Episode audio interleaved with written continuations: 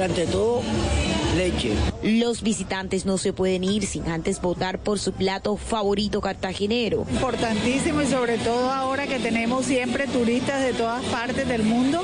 Entonces esta manera es la manera pues de, de que todo el mundo conozca la comida de aquí. Hasta este domingo se podrá disfrutar de esta feria con sabor a los platos típicos de Cartagena que se sirven con cuchara de palo. Cientos de cartageneros disfrutan a esta hora de esas delicias de los platos típicos cartageneros, donde por supuesto no pueden faltar los dulces como el de coco y el de leche. Yo me despido a esta hora desde Cartagena, Yesenia Carrillo Noticias, Caracol. Vestida con hilos dorados y el color de sus espigas es el trigo de finos granos que brota de sus semillas. De las mejores cosechas podrás servir en tu mesa el pan más fresco y sabroso con harina de trigo Apolo. Alimento fortificado con calidad y rendimiento inigualable. Harina de trigo Apolo. Trabajamos pensando en usted. Todos tenemos un reto, algo que nos impulsa, eso que nos hace levantar de la cama todos los días, un sueño que nos lleva al límite y nada más importa. No importa el dolor, ni la frustración, no importa el tiempo. Un reto que es a la vez nuestro combustible y nuestra obsesión. Porque nada se consigue de la noche a la mañana. Este es mi reto. ¿Cuál es el tuyo? Pasta Sonia, sabor y energía que te hacen mejor. Trabajamos pensando en usted. Voces y sonidos de Colombia y el mundo en Blue Radio y bluradio.com, porque la verdad es de todos. Dos de la tarde, un minuto, actualizamos eh, las noticias en Blue Radio y arrancamos eh, contándoles que el representante de la Unión Europea comenzará este lunes una visita oficial de tres días a Colombia para dialogar con diferentes sectores sobre la consolidación de la paz, los derechos humanos y la crisis eh, venezolana. Los detalles los tiene María Camila Castro. La directora ejecutiva para las Américas del Servicio Europeo de Acción Exterior durante su visita se reunirá inicialmente con los embajadores de la Unión Europea acreditados en el país y posteriormente asistirá al diálogo político en la Cancillería para abordar temas de interés mutuo. Entre los asuntos que la funcionaria tratará con las autoridades colombianas se destacan entre estos la consolidación de la paz, derechos humanos, crisis venezolana, multilateralismo, cambio climático y protección del medio ambiente, género y cooperación en la lucha contra las drogas. Embajadora John Barr sobre la visita de la directora ejecutiva. Realizará una visita al terreno, en esta ocasión visitará la frontera con Venezuela, acompañada de eh, del señor Felipe Muñoz, para comprender mejor cuáles son eh, los desafíos, pero también las oportunidades que presenta la migración eh, venezolana y en paralelo también visitará un espacio de reincorporación y de capacitación em, de los antiguos excombatientes eh, de la FARC. La embajadora de la Unión Europea en Colombia, Patricia John Barr, explicó que dicho espacio busca también explorar nuevos escenarios y temas de interés común que permitan consolidar y trascender lo hasta hoy día logrado. María Camila Castro, Blue Radio. Y de agosto a la fecha, el gobierno ha legalizado más de 5.600 pequeñas propiedades rurales en todo el país, las cuales ya suman 73.000 hectáreas en las que se ha priorizado el proceso para las mujeres cabeza de hogar. Isabela Gómez. La meta del gobierno es formalizar 50.000 predios rurales en los próximos tres años. Del 7 de agosto a la fecha se han entregado 5.647 y otros 661 se han formalizado para empezar con el programa de sustitución de cultivos ilícitos. La directora general de la Agencia Nacional de Tierras, Miriam Martínez. Es muy importante este tipo de, de entregas porque la informalidad en el campo en Colombia supera porcentajes del 70%. Por lo tanto, en la medida en que nosotros podamos regularizar la situación, situación de nuestros campesinos con la tierra contribuimos no solamente a la formalidad de la misma, sino también al desarrollo rural. Hoy se formalizó la entrega de 55 títulos de propiedad a familias campesinas de los municipios de Villa Pinzón y Chocontá en Cundinamarca. Isabela Gómez Cordón, Blue Radio. Dos de la tarde, 13 minutos. Eh, vamos a las regiones eh, porque un menor de edad muerto y un herido dejó un intento de hurto registrado en la vía Teruel, Palermo, en el Huila. Silvia Lorena Artunduaga. En zona rural de Palermo, dos jóvenes que se movilizaban en una motocicleta y quienes además se dedicaban a los cobros gota a gota, cuando regresaban de realizar esta actividad en el municipio de Teruel, fueron interceptados por hombres armados quienes al parecer pretendían hurtarles sus pertenencias. Ante la resistencia de los jóvenes, fueron atacados a tiros por los delincuentes. En el hecho, un menor de 16 años murió y su hermano de 21 años resultó herido. Coronel César Buitrago, subcomandante de la Policía Metropolitana. Tuvimos desafortunadamente un homicidio. Un menor de 16 años fue impactado con arma de fuego. En este hecho también lesionaron a su hermano de 21 años. Estos dos jóvenes venían en una motocicleta y fueron interceptados por otros dos sujetos en una motocicleta. Les iban a cometer eh, hurto. Personal de investigación de la policía y el CTI trabajan a fin de establecer los móviles y la identidad de los responsables de este hecho. En Neiva, Silvia Lorena Artunduaga, Blue Radio. Gracias, eh, Silvia. Luego de una semana de la tragedia ocasionada por el desplome de una edificación de tres pisos en el barrio Santander, una curaduría de Medellín aseguró que apoyarán a la familia afectada con los gastos y asesoría necesaria para la reconstrucción de la vivienda. Valentina Herrera. Luego de la tragedia en el barrio Santander, donde una edificación se desplomó y dejó tres personas muertas, el curador segundo de Medellín, Luis Fernando Betancourt, ahora quiere ayudarle a la familia con la reconstrucción de la vivienda. El funcionario dijo que donará los gastos necesarios durante el proceso de autorización o licencia para la nueva construcción. Les estaríamos donando las expensas, que eso consiste en un cargo fijo, en un cargo variable. Les haríamos un tratamiento muy especial en los tiempos, o sea, estaríamos solidariamente ayudándolos a que pues, traten de recuperar edificación. Me gustaría que vinieran acá a atenderlos, mirar qué fue lo que les pasó, pues, cómo podemos empezar a guiarlos a, que vuelvan a, a, recuperar su patrimonio. Desde la curaduría también harían el acompañamiento durante el diseño de los planos y demás asesoría que se requiera para levantar de nuevo la estructura. En Medellín, Valentina Herrera, Blue Radio. Y a las 12 y 5 minutos tiempo para los deportes porque el tenista serbio Novak Djokovic se coronó campeón de Wimbledon por quinta vez en su carrera. Pablo Ríos con los deportes. Novak Djokovic venció a Roger Federer por tercera ocasión en una final de Wimbledon. El actual número uno del mundo se impuso en cinco sets en la final más larga en la historia del torneo que duró 4 horas y 57 minutos. 7-6, 1-6, 7-6, 4-6 y 13-12 fue el resultado final tras aplicarse el tiebreak por primera vez en esta instancia del certamen. Con esta victoria, el serbio sumó 16 trofeos de Grand Slam en su carrera y quedó a dos de Rafael Nadal y a cuatro de Federer. Djokovic finalmente alcanzó su tercer título de la temporada tras el Abierto de Australia y el Masters 1000 de Madrid. Pablo Ríos González, Blue Radio. Noticias contra reloj en Blue Radio.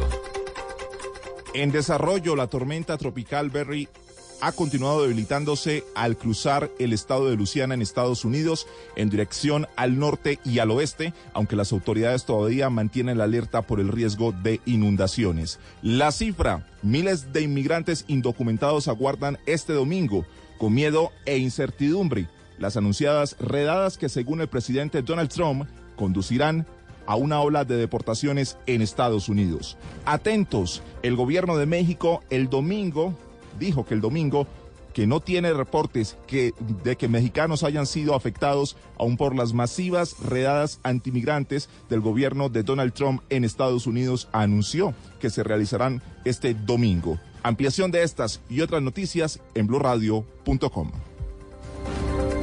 vestida con hilos dorados y el color de sus espigas es el trigo de finos granos que brota de sus semillas. De las mejores cosechas podrás servir en tu mesa el pan más fresco y sabroso con harina de trigo Apolo. Alimento fortificado con calidad y rendimiento inigualable. Harina de trigo Apolo. Trabajamos pensando en usted.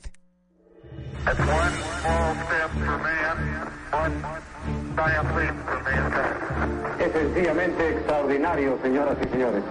Nos sentimos sumamente emocionados. ¿Sabía usted que más de 600 millones de personas siguieron en directo el alunizaje de la misión Apolo 11 a través de la televisión? Este y otros 49 datos en el especial de Bla Bla Blue. 50 años del hombre en la luna con Esteban Cruz. Del 15 al 18 de julio, 50 curiosidades que usted no sabía de la carrera aeroespacial. Bla bla blue. De lunes a jueves de 10 de la noche a 1 de la mañana. Bla bla blue. Conversaciones para gente despierta. Por Blue Radio y bluradio.com. La nueva alternativa. Todos tenemos un reto, algo que nos impulsa, eso que nos hace levantar de la cama todos los días, un sueño que nos lleva al límite y nada más importa. No importa el dolor, ni la frustración, no importa el tiempo. Un reto que es a la vez nuestro combustible y nuestra obsesión. Porque nada se consigue de la noche a la mañana. Este es mi reto. ¿Cuál es el tuyo? Pasta Sonia, sabor y energía que te hacen mejor. Trabajamos pensando en usted.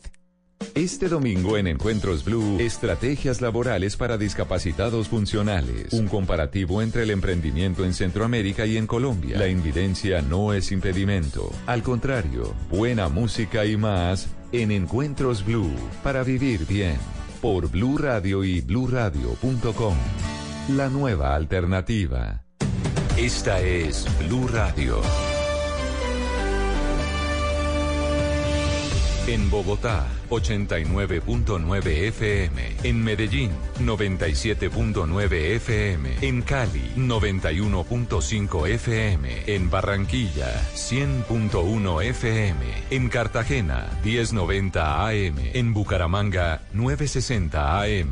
En Tunja, 103.1 FM. En Caldas, 107.1 FM. En Villavicencio, 96.3 FM. En Armenia y el norte del Valle 94.1 FM, en Neiva 103.1 FM y en Córdoba 96.0 FM. También en bluradio.com, en Facebook Blue Radio Colombia, a través de Twitter en arroba y en la señal de TDT.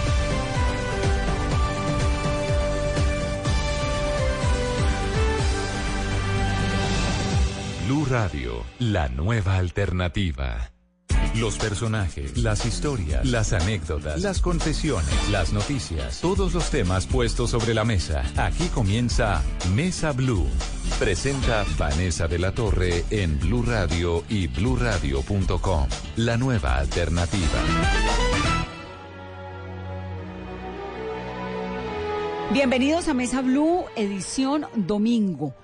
100 años cumplió la coronación de la Virgen del Rosario de Chiquinquirá como reina y patrona de Colombia.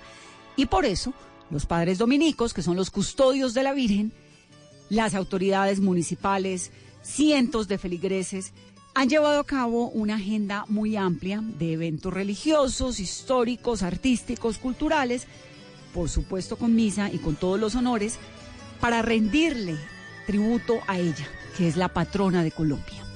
En el programa de hoy vamos a conocer la historia de la Virgen de Chiquinquirá. Bienvenidos. Mi vereda parece un pesebre, hay casitas en todo lugar. Allá arriba vive mi abuelita y por allá abajo vive don Pascual. Hay Rodríguez, Buitragos, Guerreros, Lices, Castellanos, Torres por doquier. Y Marías, Auroras, Carmelas y otros cuantos. He invitado al programa de hoy al fray Anderson Aguirre y al fray Rafael Diago.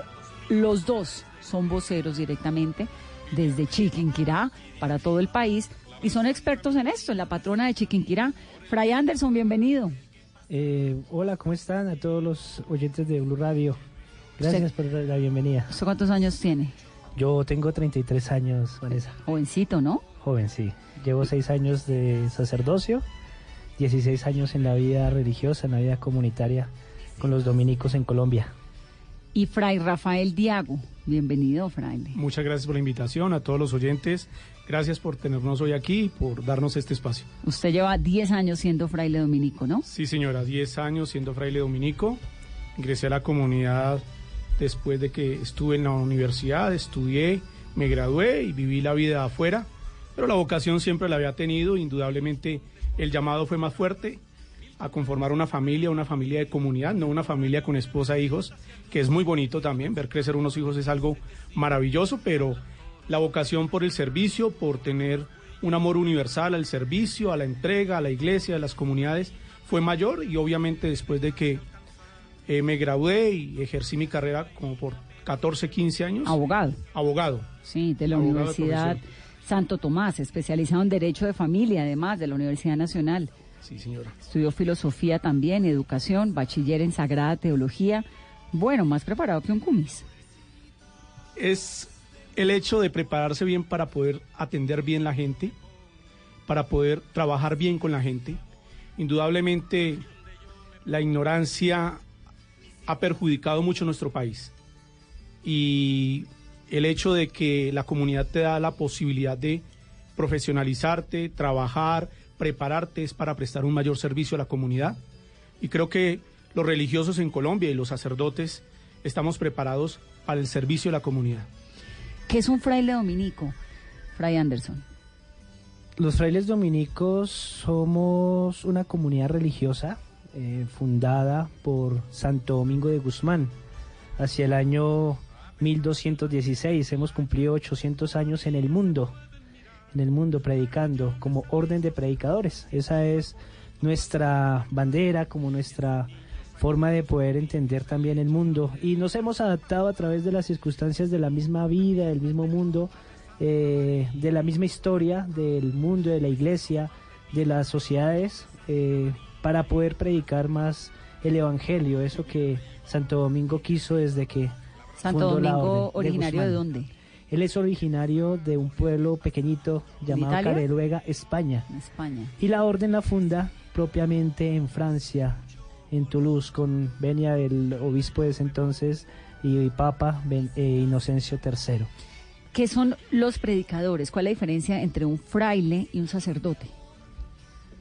Bueno, eh, los predicadores, los frailes predicadores, los frailes de la orden de predicadores. ¿Qué son ustedes? Sí, vivimos unos votos, somos frailes en comunidad, vivimos en comunidad. Algunos dentro de nuestra comunidad son sacerdotes, otros se quedan religiosos sin ordenarse sacerdote. Santo Domingo de Guzmán quiso que los, los frailes se ordenaran sacerdotes para poder dar un mejor servicio a la iglesia y estar dentro de la misma iglesia, dentro de los obispados, dentro de la misma misma eh, misión que la iglesia quiere eh, fundar y hacer que cada uno de nosotros podamos vivir evangélicamente el evangelio. ¿Pero ustedes dan misa? Sí, damos misa, por eso La misa común y corriente, la de siempre, los domingos, tal cual. Ejemplo, el, el santuario tenemos eh, Eucaristías cada hora y media desde las 5 de la mañana. ¿Cierto? Todos los días se cierra la basílica a las 8 de la noche. Y comunión, bautizo, me pueden casar. Claro que la basílica como tal no se celebran eh, bautismos ni matrimonios en ah, la bueno, basílica pero eso es la basílica de Chiquinquirá. pero nosotros en Colombia tenemos parroquias. Sí, hay parroquias donde los frailes ejercen su apostolado y atienden la parroquia por un determinado tiempo también con la venia de los obispos del lugar. Eh, quien lo nombra párroco también es la comunidad misma, un superior.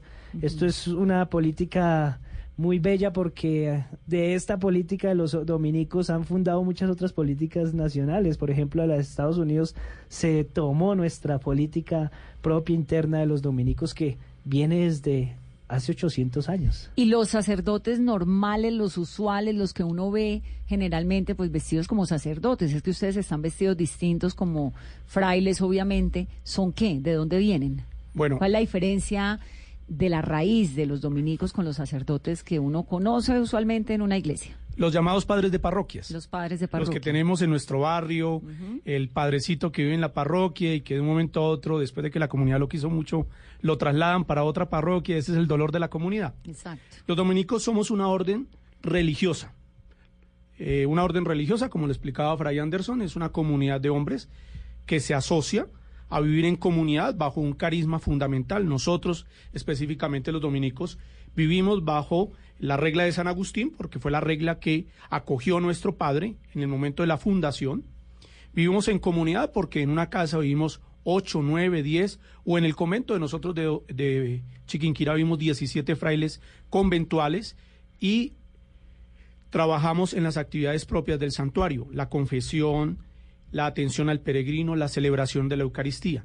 En Chiquinquirá contamos con una parroquia, la parroquia de la Renovación, y una parroquia donde se lleva a cabo todo el trabajo parroquial como cualquier parroquia en Colombia. Se hacen bautismos, se dan la Eucaristía, se atiende enfermos, confesiones. confesiones, atención al público, dirección espiritual, consejería pastoral.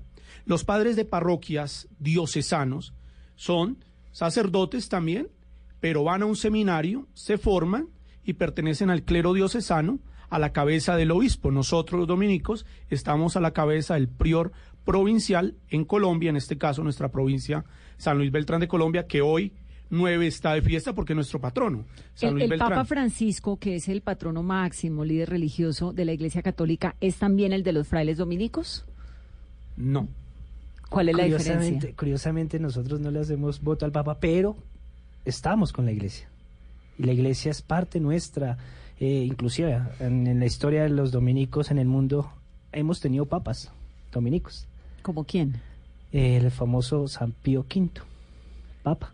Pero el. Papa Francisco no es dominico. No, él es jesuita. Jesuita, Él es por de supuesto. otra comunidad religiosa, congregación religiosa, que también sube a- al mando de la barca de Pedro, como le decimos, eh, y los cuales nosotros pues tenemos un superior mayor en el mundo, le llamamos maestro de la orden, es el sucesor de Santo Domingo. ¿Que está en dónde? Cada, cada nueve años es cambiado por un capítulo general. Los capítulos son los lugares donde se toman decisiones. Capítulo general, capítulo provincial, capítulo conventual. Es donde se toma la decisión de si hay que mover un- una teja en el convento, pues ahí se toman las decisiones, tanto económicas como sociales, como... eh, General, provincial generales. y Conventual. conventual. prior conventual. ¿Y quién es el maestro de la orden ahora? El maestro de la orden es un francés llamado Bruno Cadoré, es eh, de, originario de París, de Francia. Ya lleva ocho años ejerciendo el ejercicio de maestro de la orden. Ya el próximo año habrá un capítulo general de todos los dominicos del mundo que van delegados y allí pues elegirá un nuevo maestro de la orden. ¿Y en qué difiere ese maestro del Papa Francisco, por ejemplo? ¿Cuál es la diferencia? Recordemos que el papado es universal, ¿no? El papa es el representante de Pedro en la tierra, sucesor de Pedro, es la figura máxima de la Iglesia Católica, la figura visible. Sí. En un Estado social podríamos decir el Papa es el primer ministro o el embajador. Para nosotros es el sucesor de Pedro, aquel que pastorea este rebaño que se llama Iglesia. Los dominicos, los franciscanos, él que es jesuita, que pertenece a una comunidad religiosa, es jesuita, tiene también sus votos, también vive en comunidad, fue elegido posteriormente obispo, después pasó a ser arzobispo de Buenos Aires y posteriormente se le dio el grado de cardenal y tuvo la oportunidad para asistir al cónclave cuando toda la audiencia sabe, Benedicto declina al papado y se elige el nuevo papa. El papa vive en Roma, nuestro superior general, el maestro general vive en Roma, como nos lo preguntabas ahorita. Pero el Papa Francisco es vitalicio, el de ustedes es nueve años. nueve años. El de los agustinos también es por un periodo, el de los franciscanos, el de los carmelitas, viene para un periodo, ¿no? Lo importante de resaltar aquí pensaría yo que es lo colegial que es nuestra comunidad y muchas comunidades religiosas. Se elige por votación y se ve dentro de los propios hermanos quién tiene las cualidades para ser líder de nuestra comunidad. Como el Papa. Como el Papa. Claro. Un hombre que por su trabajo, por su ejercicio pastoral, por su formación, es capaz de llevar las riendas de la barca de Pedro. Ahora, Fraile, ¿qué tantos dominicos hay en Colombia? Somos ¿Es una población grande? Somos 232 dominicos en Colombia, profesos solemnes, es decir, ya ingresados en la comunidad, porque tenemos formación, los que están en formación aquí en Bogotá, en el convento de Santo Domingo, eh, son más o menos 32 muchachos que están, y, eh, profesionales también allí hay como el caso de Rafael, estudiando filosofía y teología en la universidad. Tenemos 10 novicios que son los que están aprendiendo nuestro carisma, viven en Chiquinquirá. Los más jovencitos. Sí, y hay unos prenovicios que viven en Tunja, esas son nuestras etapas de formación. La primera es Tunja, Chiquinquirá y luego Bogotá. ¿Y en Cali, Barranquilla, Cartagena, Santa Marta hay dominicos? Hay dominicos también. Pero la población más grande es en dónde? Aquí en el altiplano. En el altiplano tenemos bastantes conventos. eh, convento es porque se puede sostener solo, hay un prior conventual. Prior significa el primero entre iguales, el prior. Sí, que está el general, el provincial y el conventual. Sí, y prior significa eso, el, el, el, el, de entre iguales, no es el que es el mandón, el superior, No, ¿cierto? sino que están todos como en el mismo nivel, Que si le entiendo, de jerarquía. sí, eh, ciertamente, pues tiene un oficio y un oficio determinado por cierta cantidad de tiempo, cuatro años el prior provincial en Colombia, por ejemplo. Él vendría siendo el líder. Aquí en Colombia. En Colombia, el prior. el prior, el prior provincial. Pero cada convento tiene su prior. Cada convento tiene su prior conventual también. ¿Y en el convento solamente hay hombres? ¿Los dominicos son solo hombres? Los dominicos somos hombres, en los conventos todos eh, es una orden masculina y entonces allí vivimos eh, solo hombres. ¿Y por qué no hay mujeres en la orden? Las ¿Son mujeres como machista? también están, hay, hay inclusive ¿Hay monjas, fundaciones hay frailes dominicas. femeninas, dominicas? no, se les dice hermanas, hermanas, hermanas y monjas. En Colombia hay monasterios de vida contemplativa dominicas y hermanas de vida activa fundadas inclusive por dominicos propios aquí en Colombia. Ah, pero entonces sí hay presencia femenina, Claro como las sí, monjas. Pero no que sea vivimos, en solo- un no es- solo- no vivimos en un convento todos, Bueno, ¿cierto? no, Es pero eso. ninguno. La rama Eso tiene. solo uno con el tiene- marido. No, no. Eso lo haces tú en la casa, claro. Eso sí, en la casa y ya, pues en el No, vecindario. la rama tiene la rama femenina dentro de la orden y es algo muy paradójico, ¿no? Y que también es bueno que nuestros oyentes lo escuchen y lo sepan. Santo Domingo lo primero que funda son las monjas en Roma. No funda a los frailes. Lo primero que funda es a las monjas en San Sixto, un convento en Roma, preciosísimo, pero reúne a las primeras mujeres que quiere reunir para que con su oración y con su trabajo dentro del monasterio, porque es un monasterio de claustro, de clausura, ellas entran, renuncian al mundo y entran al convento, que con su oración nos sostengan a nosotros, los frailes, a sus hermanos, para poder trabajar en la predicación del Evangelio. Posterior a eso, se fundan los frailes y posterior a eso hay fundación de monjas eh, de vida activa. Yo creo que muchos en Colombia conocen las hermanas de la presentación. Claro. Fueron educados por hermanas de la presentación. ¿Son dominicas? Son dominicas de la presentación, las dominicas de Betania, las dominicas de En Nazaret, Cali hay unas muy conocidas, las... eh, catalinas. las Hermanas ya de vida activa, que en Colombia, parte de la educación en Colombia, muchos de los colombianos educamos con religiosas en los colegios y todos podemos dar fe de la ardua tarea que hicieron religiosas durante años y años, que educaron a mamá, educaron a las hijas. ¿Tienen parejas? ¿Se puede tener pareja dentro de los dominicos o no? No. Tampoco. Cuando eres religioso católico, haces un cumplimiento de los consejos evangélicos de pobreza, de castidad y de obediencia. Nuestra religión católica, a diferencia de un anglicano, de un luterano, pues no nos podemos casar, llevamos el celibato y no es lo tortuoso que todo el mundo piensa el celibato, ni es para rasgarse las vestiduras. Es no tener un amor particular, sino tener un amor universal, un amor a una comunidad, a una entrega, a un trabajo, a una comunidad en medio del Amazonas, como tantos frailes han dado su vida y no han tenido necesidad sino que trabajar por el reino, por el evangelio en medio de comunidades indígenas, en la Guajira o en nuestra Es presencia. una entrega al servicio. Ahora, Fray, ¿usted en algún momento no fue religioso en su vida o siempre ha sido religioso? Fray Eh, Anderson. Bueno, pues esto responde a una vocación, responde también a un contexto de vida. Yo conocí a los dominicos en la iglesia del Monte de Galilea al sur de Bogotá. Ellos iban allí a, a hacer su pastoral y yo de niño pues fui conociendo, allí eh, conocí la comunidad y me invitaron a un encuentro juvenil. Esto es una cosa muy también de la experiencia, de la misma vida y conocí la comunidad de- aquí en Bogotá, el convento de Santo Domingo, donde se están formando los dominicos, y conocí el carisma. el- Desde siempre. Y comencé, y comenzó el, el- ese, ese tema de la vocación de postular para entrar a la comunidad. Hay un momento donde se reúnen varios sacerdotes y le hacen un examen, es como un examen a- de ingreso a una universidad. ¿Eso es cuando tenía cuántos Chetus, años? Tenía 17 años. 17. Y allí, en este Chetus, pues le hacen una serie de preguntas a uno, exámenes actitudinales, psicológicos también. Y pues me dieron el ingreso, me dieron el aval al ingreso a la comunidad de los dominicos. O sea, ¿usted nunca tuvo novia? Sí, claro que sí. Antes de los Estaba 17. muchacho, claro. Creo que parte del colegio. Como lo tan, devo- tan devoto desde los 17. Est- Estudié en un colegio distrital de Bogotá y creo que uno también con los amigos, eh, pues lo queda un poco, ¿no? Claro. Y entonces, eh, ¿en qué momento dice yo lo que me voy a dedicar es a la religión, y, al servicio? Y bueno, pues de una familia también católica, mi mamá y mi papá son católicos, entonces esto se infunde, ¿no? Esto se va infundiendo en el corazón de uno. Ya ingresado en la comunidad, en el prenoviciado, eh, conocí a mi maestro, hay un formador siempre que acompaña estos procesos, eh, designado también por la provincia.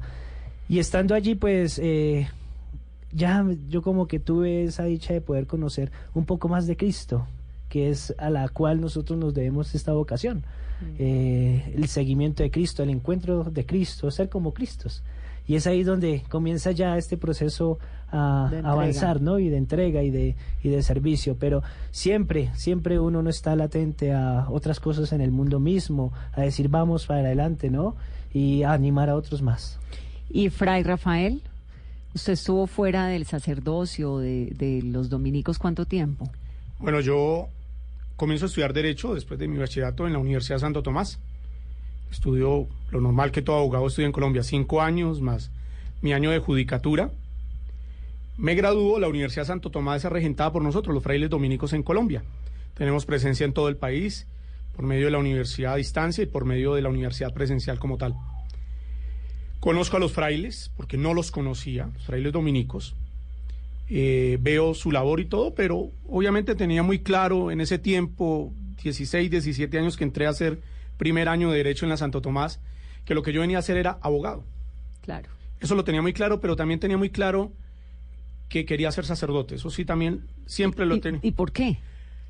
Yo pienso que la vocación es algo que Dios da en tu corazón el día en que naces. O sea, usted siempre, desde que se acuerda, quiso ser sacerdote. Y eso no me impidió tener novias en el bachillerato, ni salir con mis amigos a montar bicicleta, ni ir a pescar, ni mojarme el día que llovía y salir en la bicicleta a correr por todo lado, ni salir con mis papás, ni llevar una vida normal, ni bailar, ni ir a una verbena. Nada de eso me impidió. Siempre lo tenía muy claro, pero también tenía muy claro, ¿no?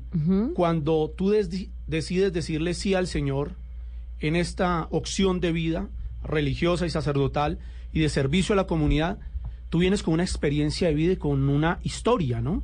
¿Y en qué momento de su vida usted dice, esto es lo mío? Bueno, me graduó, ejerzo como abogado varios años. Yo entré a la vida religiosa años después. Ya viejo. Pues, ni tan viejo, porque todavía me falta mucho tiempo por, por recorrer. Hay unos más viejitos. Tengo compañeros de, de comunidad que son más mayores y han entrado con mucha más edad.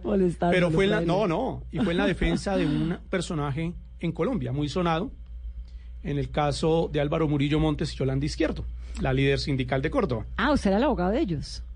Dejémoslo ahí. Entonces yo defiendo, eso es un caso sonadísimo.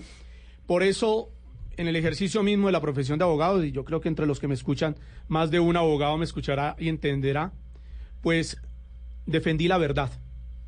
Defendí la verdad, defendí lo que mi cliente y lo que yo pude demostrar en un estrado con la prueba.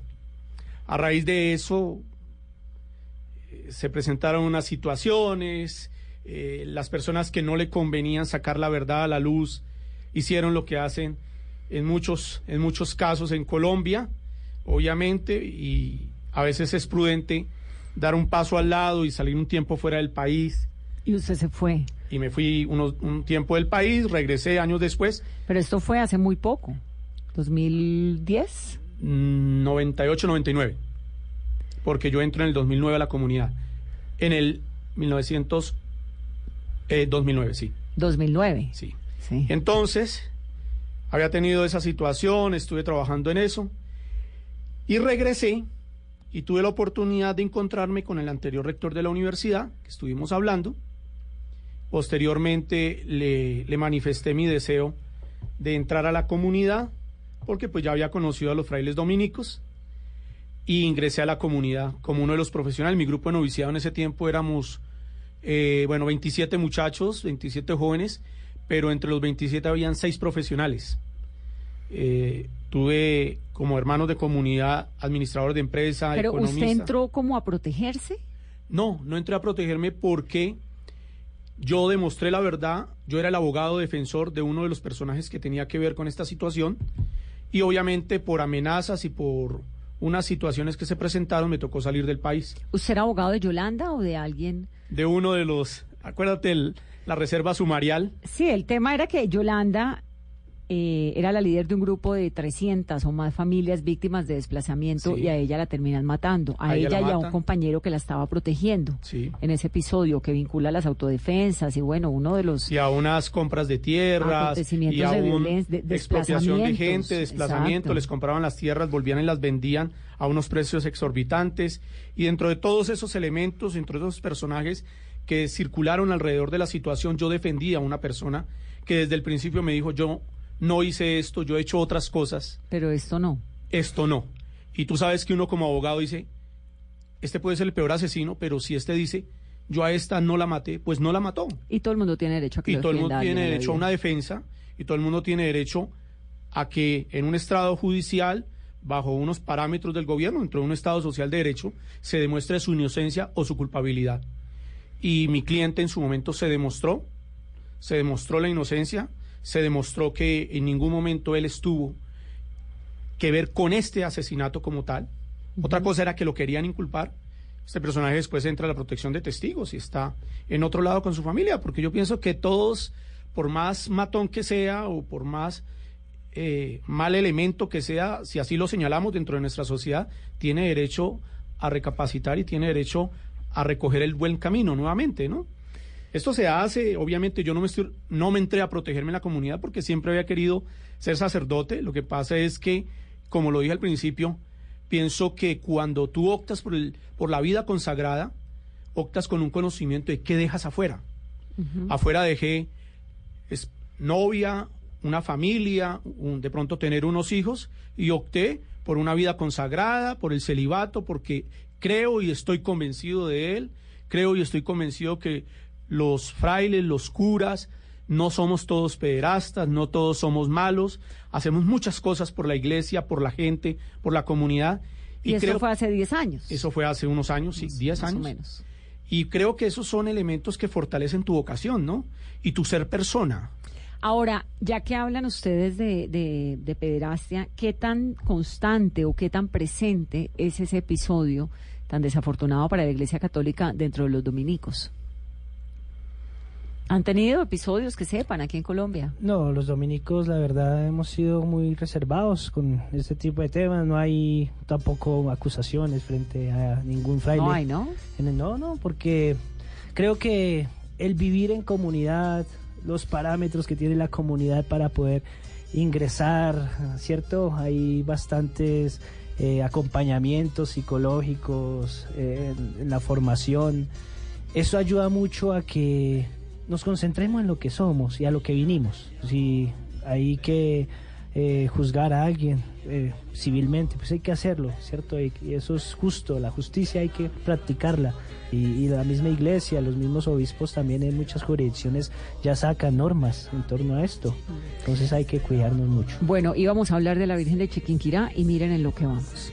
Vamos a hacer una pausa en esta conversación de domingo y al volver la historia de la patrona de Colombia, de la Virgen de Chiquinquirá. Sí, sí, sí, dulce y bella noviecita, dueña de mi corazón. Vamos a ver a la Virgen y a pedirle protección, a que bendiga nuestra unión, a rogarle con fe viva que bendiga nuestra unión.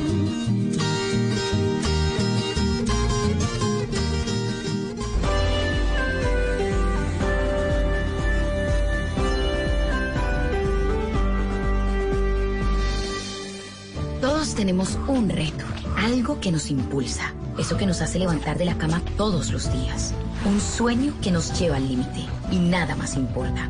No importa el dolor, ni la frustración, no importa el tiempo. Un reto que es a la vez nuestro combustible y nuestra obsesión. Porque nada se consigue de la noche a la mañana.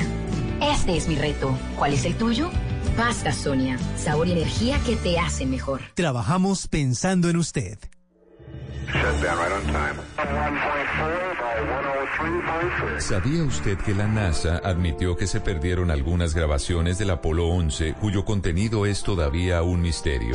Este y otros 49 datos en el especial de Bla Bla Blue. 50 años del hombre en la luna con Esteban Cruz. Del 15 al 18 de julio, 50 curiosidades que usted no sabía de la carrera aeroespacial. Bla Bla Blue. De lunes a jueves de 10 de la noche a 1 de la mañana.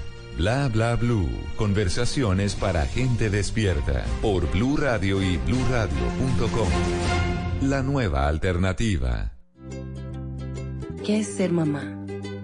Ser mamá es enseñar. Es ser el centro, el comienzo y el final de la familia. Es hacer cada momento especial.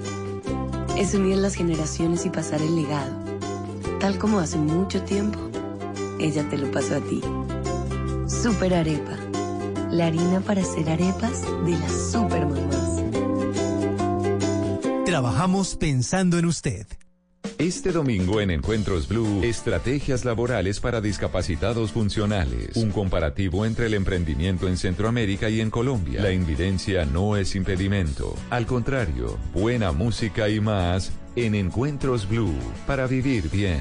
Por Blue Radio y bluradio.com. La nueva alternativa. Todos tenemos un reto, algo que nos impulsa, eso que nos hace levantar de la cama todos los días, un sueño que nos lleva al límite y nada más importa. No importa el dolor, ni la frustración, no importa el tiempo. Un reto que es a la vez nuestro combustible y nuestra obsesión. Porque nada se consigue de la noche a la mañana. Este es mi reto. ¿Cuál es el tuyo? Pasta Sonia, sabor y energía que te hacen mejor. Trabajamos pensando en usted.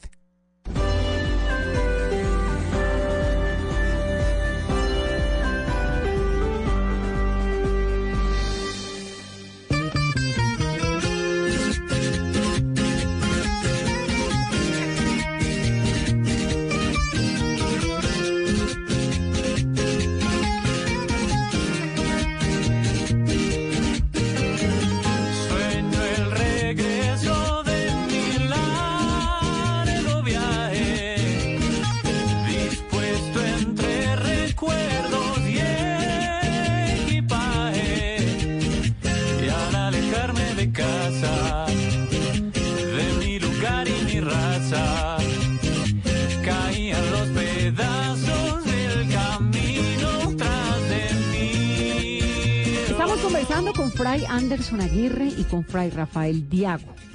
Se cumplen los 100 años de la coronación de la Virgen del Rosario de Chiquinquirá como reina y patrona de Colombia. Hablamos en el primer segmento de ellos, de la historia de ellos, de qué son los dominicos, de por qué son frailes y no sacerdotes, bueno, de todos estos interrogantes que pueden surgir en torno a un par de personajes como ellos que llevan el nombre de la Virgen de Chiquinquirá por todo el país. Pero entonces, a lo que vinimos. Se cumplen 100 años de que la Virgen de Chiquinquirá sea coronada como patrona de Colombia, ¿verdad? No de que la Virgen llegue a Colombia, ¿o sí? No, coronada. No, coronada. ¿Cuándo llegó la Virgen a de Colombia? La Virgen del Chiquinquirá es un lienzo pintado en Colombia, en Tunja, por un autor llamado Alonso de Narváez. ¿Cierto? Este lienzo es pintado en una tela de algodón, ¿cierto? Estamos hablando del siglo XVI, ¿cierto? Y allí entonces vemos por una familia encomendera eh, que pintara una virgen, ¿cierto? Para tenerla en su sala, en su lugar de, de reposo, también para eh, tener la, encome- la encomienda, es decir, los indígenas comienzan a ver a María como, como su patrona. Y entonces Alfonso Narváez pinta con pinturas rupestres, naturales, sacadas de, la, de las flores, un lienzo. ¿Él era un español? Alfonso Narváez es un español, sí, que estaba... Un también artista aquí. español. Sí, que estaba en Tunja, vivía en la ciudad, las ciudades que estaban naciendo en ese entonces, eh, donde pues se caracterizó también mucho por el, el arte, ¿no? Usted llega a Tunja y encuentra mucho arte, mucha iglesia pintoresca. Arte y también- religioso. y también pues pues un poco llevando también a los indígenas a, a que conocieran al, al Dios cristiano. Sí. Entonces, le encargan al español Alonso de Narváez una imagen de la Virgen Del Rosario. Del Rosario. ¿Y quién era la Virgen del Rosario? Entonces el autor, tomando a la Virgen de la Conquista, que es una, un bulto de Virgen que llegó, la primera Virgen que llegó, se dice que a Colombia, que está en este momento en el convento de Santo Domingo, hizo mucho tiempo antes de que se derrumbara el convento del centro de Bogotá, el convento de los dominicos. Ese es el de Santo Domingo. El convento de Santo Domingo, donde está el actual edificio Murillo Toro de Comunicaciones.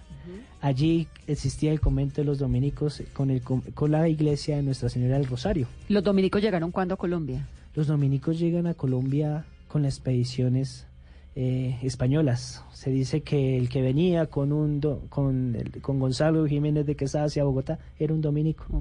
Entonces esta era una virgen española que ya estaba acá en el, en el monasterio de los dominicos en el centro de Bogotá. ¿Había una imagen más pequeña o qué o cómo era? No, es un bulto, una imagen en bulto, muy bella también, muy... ¿Qué es un bulto? ¿Es qué? Es decir, tallada en una sola madera. Se le llama esto. Policromada, tallada en una madera por un artista autor. Eh, de este sí no sé quién es el autor, de este, de este, de esta imagen, que hoy está reposando en el convento de Santo Domingo de Guzmán, aquí en Bogotá, en la carrera primera con 68. Allá está reposando la Virgen de la Conquista. Él pinta esta imagen, pero le pone unas características indígenas, colombianas, campesinas.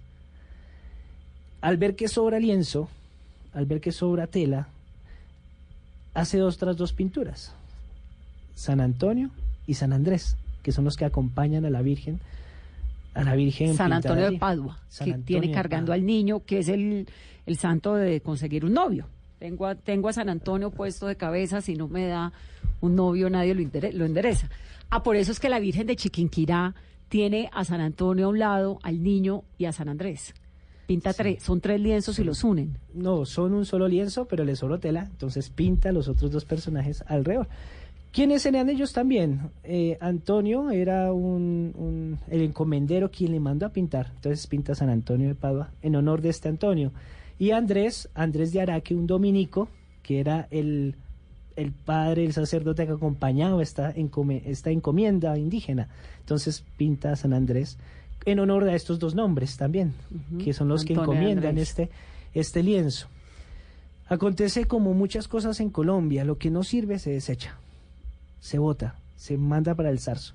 Este lienzo ya dejó de servir de un momento a otro y entonces se manda al zarzo, se manda al, se manda a un lugar donde se comienza a deteriorar, comienza a romperse. Lo guardan. Sí. sí. ¿Quién era, una pausa, quién era don Antonio de Santana, que es el encomendero que solicita la imagen de la Virgen? ¿Quién era él? ¿Un español? Él es un español, dueño de la encomienda, de la encomienda y el dueño que pide pintar esta imagen para su casa, para su sala. Entonces, la tienen, la pintan a la Virgen acompañada de San Andrés y de San Antonio de Padua. Y como no sirve, la doblan y la guardan por allá. Va a un granero, es utilizada para cernir trigo, para tapar maíz. Eh, en el cuarto de San Alejo, podríamos decir, estuvo el cuadro. Se comenzó a deteriorar por el paso del tiempo, porque era una pintura de la época tomada con tintes naturales, sacados por el, por el autor de lo que tenía en su momento. Y dentro de este desecho, podríamos decirlo así, de este ya no me sirve, ya no eres el centro de atención de mi casa, ya nadie te va a admirar, te desechamos al cuarto de San Alejo. Eso es siglo XVI, o sea, 1500 qué? 1560, 70, porque el milagro sucede en 1585. Entonces 1580. Unos indígenas que estaban ahí dentro de esa gran casa, eh, Recordemos entonces, pues el español tenía esclavos, indígenas, bueyes, asnos, caballos y todo contaba igual para el español, porque si no eras ciudadano español, eras criollo y llevabas también las de perder, y mucho menos si eras indígena, no tenías estatus de ciudadanía, de lo que hoy podremos entender. Una indígena de la época comienza con su hijo y eh, con la comunidad que se encontraba en ese tiempo ahí, los esclavos y los indígenas que servían a este señor en esta encomienda, a rogarle a la Virgen, ¿no? A pedirle, ¿hasta cuándo estará escondida Rosa del Cielo? Le decía, muéstrate. Y comienza la devoción, una devoción de una comunidad pobre, marginada, de una comunidad de unas mujeres que realmente no valían nada para la época, a pedirle a ese lienzo casi que ni se podía ver ya que estaba en ese lienzo roto, deteriorado, pero ellos tenían la fe en ella, en esta Virgen, en este lienzo. Claro, eh, María Ramos es una mujer española que llega a América, llega a restaurar su matrimonio porque se había quedado, ¿cierto? Muchas veces se necesita el marido y, viene a América y cuando ella se da cuenta de este lienzo lo saca, lo limpia, lo pone en un marco, en una chocita, ¿cierto? Cerca de Sutamarchán y allí ella comienza a orar estas palabras que decía Fray Rafael, Rosa del Cielo, muéstrate, junto con estos indígenas. Ella fue la que hizo el favor para que estos indígenas también pudieran encontrarse con este lienzo. Cuando sucede el milagro de la renovación, se llama. ¿Qué es cuál? El milagro de la renovación consiste en que el lienzo comienza a quemarse, comienza a renovarse, se muestra a la Virgen, o sea, le concede ese favor que ella estaba pidiendo a María, Ramos. y con, junto con la indígena y con este niño que le llamamos Miguel, Miguelito. Él es el indigenita, el niño indígena, es el que se da cuenta de que se está quemando el lienzo y llama apresuradamente a María Ramos, a su mamá, mamá está pasando esto, se está quemando el lienzo.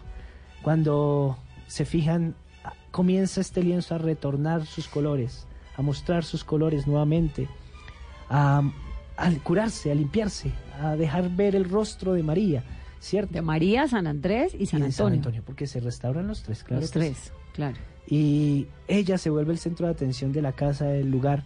Por eso muchos eh, campesinos indígenas de la región comienzan a llegar a este lugar a pedirle favores. ¿Y esto fue, esto era Tunja o Chiquinquirá ya? Chiquinquirá. Chiquinquirá, donde está hoy en día el santuario, supongo. Donde está la parroquia La Renovación. Ahí fue el primer lugar, el, el centro, el epicentro, es una plaza más abajo de, está el santuario, que el santuario fue después construido allí donde está actualmente allá donde está la Plaza de la Renovación, inclusive la gente comienza a sacar tierra, a llevarse la tierra y nace un lugar muy precioso que es de visita de muchos peregrinos, que es el Pozo de la Renovación. Sale agua cristalina, eh, tratada, o sea, es un agua pura, se le han hecho muchísimas veces también. Eh, Invima, estudios, vienen a hacerle eh, todo el tema de, de, mirar si la agua es purificada y sí, el agua es totalmente purificada. Hoy en día hoy en día. Y Todavía allá está el pozo de purificación. Va a buscar el agua de la, de la renovación. Eso fue el 26 de diciembre de 1586. Ahora, ¿quién contó esa historia para que 400 años después no la estén ustedes contando nosotros? Bueno, esas son historias que han venido de tradición, de tradición en tradición. El mismo pueblo lo va haciendo, lo va diciendo. Pero los dominicos, a quienes se les encomienda también el cuidado de ¿Cuándo se, lo, se le encargan a los dominicos? Los dominicos comienzan, bueno, ya les decía que el encomendero, sacerdote que estaba era un dominico, ¿no? Con la comunidad de Tunja, la comunidad de Chiquinquira, comienzan a ser ellos los guardianes del cuadro de la Virgen. En 1600 26 es cuando oficialmente se dice que los dominicos son los guardianes y se les entrega con un con un el comendero de la época le entrega unos planos y viene el capuchino que hizo la basílica a construir esta basílica arquitecto capuchino P3 que es el mismo que construye Zipaquira y la catedral de Bogotá por eso son muy parecidas las tres iglesias tienen una arquitectura muy parecida y allí eh, comienza también eh, los dominicos a buscar también que eh, ella comienza a posesionarse, a, mostrarse como la renovada.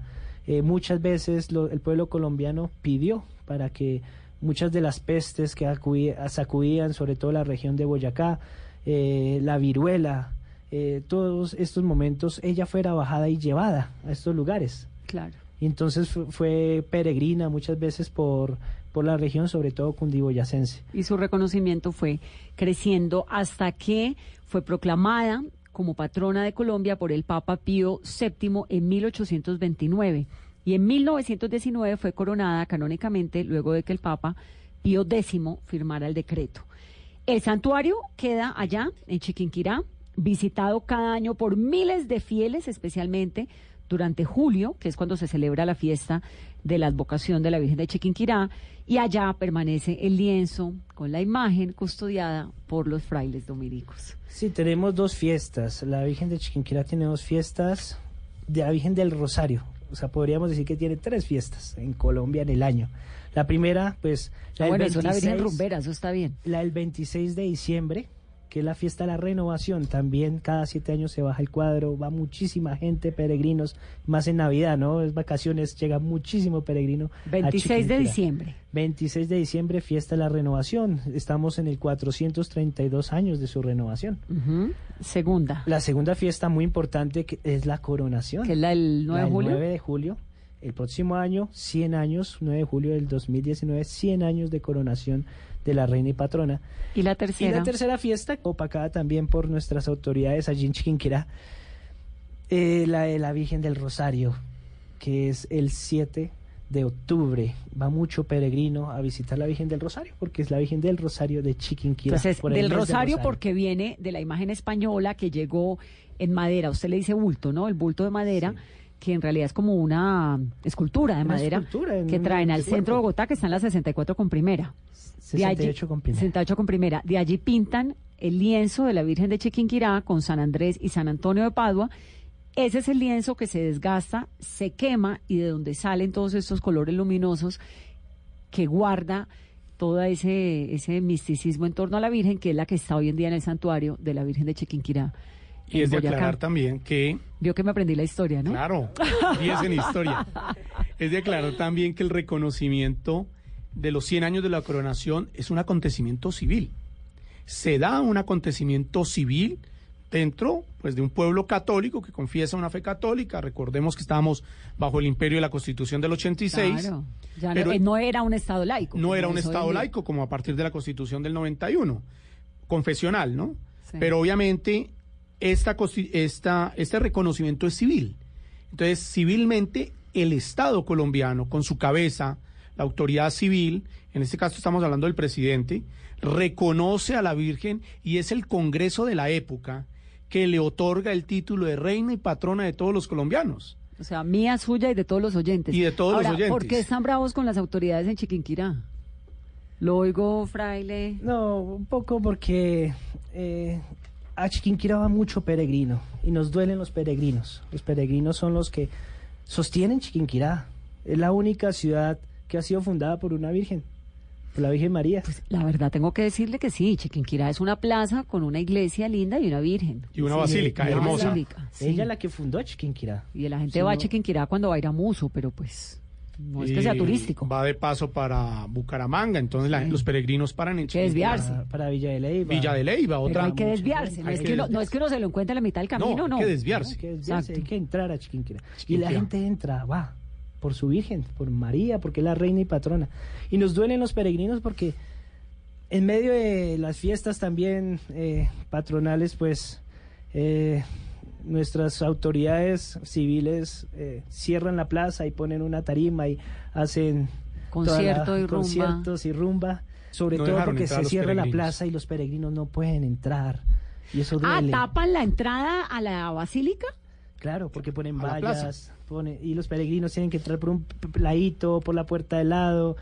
Mucho peregrino va a dejar su platica, va a dejar también... Prenderle la vela. Sí, a prenderle la vela, y al comercio, todo lo que está alrededor también, el comercio que pertenece también a los Hay que peregrinos. hacerle y un es- llamado al alcalde de Chiquinquirá para que tenga un poquito más de respeto por la figura de la Virgen y sobre todo por el peregrinaje, Y ¿no? por el bienestar del municipio. Claro. Yo se lo decía una vez. al Mira, es impresionante, por ejemplo, cómo la Virgen de la Basílica en, de Guadalupe, en Ciudad de México, bueno, eso tiene, mejor dicho, todo un una infraestructura montada en torno a la Virgen y los peregrinos son absolutamente respetados. En medio de un barrio populoso y que se mueve un montón, hay un camino por el que usted entra, visita, sale, ¿no? Nosotros en Chiquinquirá hemos, hemos dado todo, todo un andamiaje para que el peregrino sea bien atendido. Claro. Tenemos una sala de la reconciliación construida dentro de la basílica para que quien va a Chiquinquirá y quiere reconciliarse, o sea, confesarse y asistir a la Eucaristía, tiene una sala con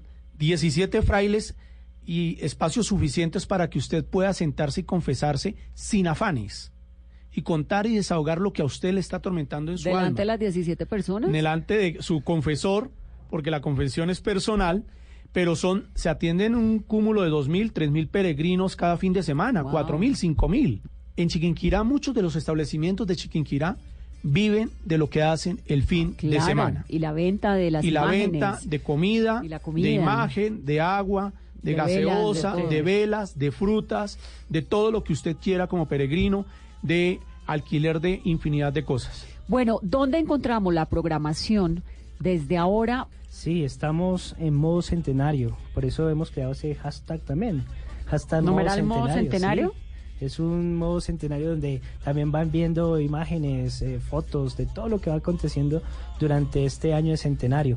Podemos entrar a la página web de la Basílica www.virgendechiquinquirá.com. Esa es la página oficial de nuestra eh, reina y patrona de Colombia.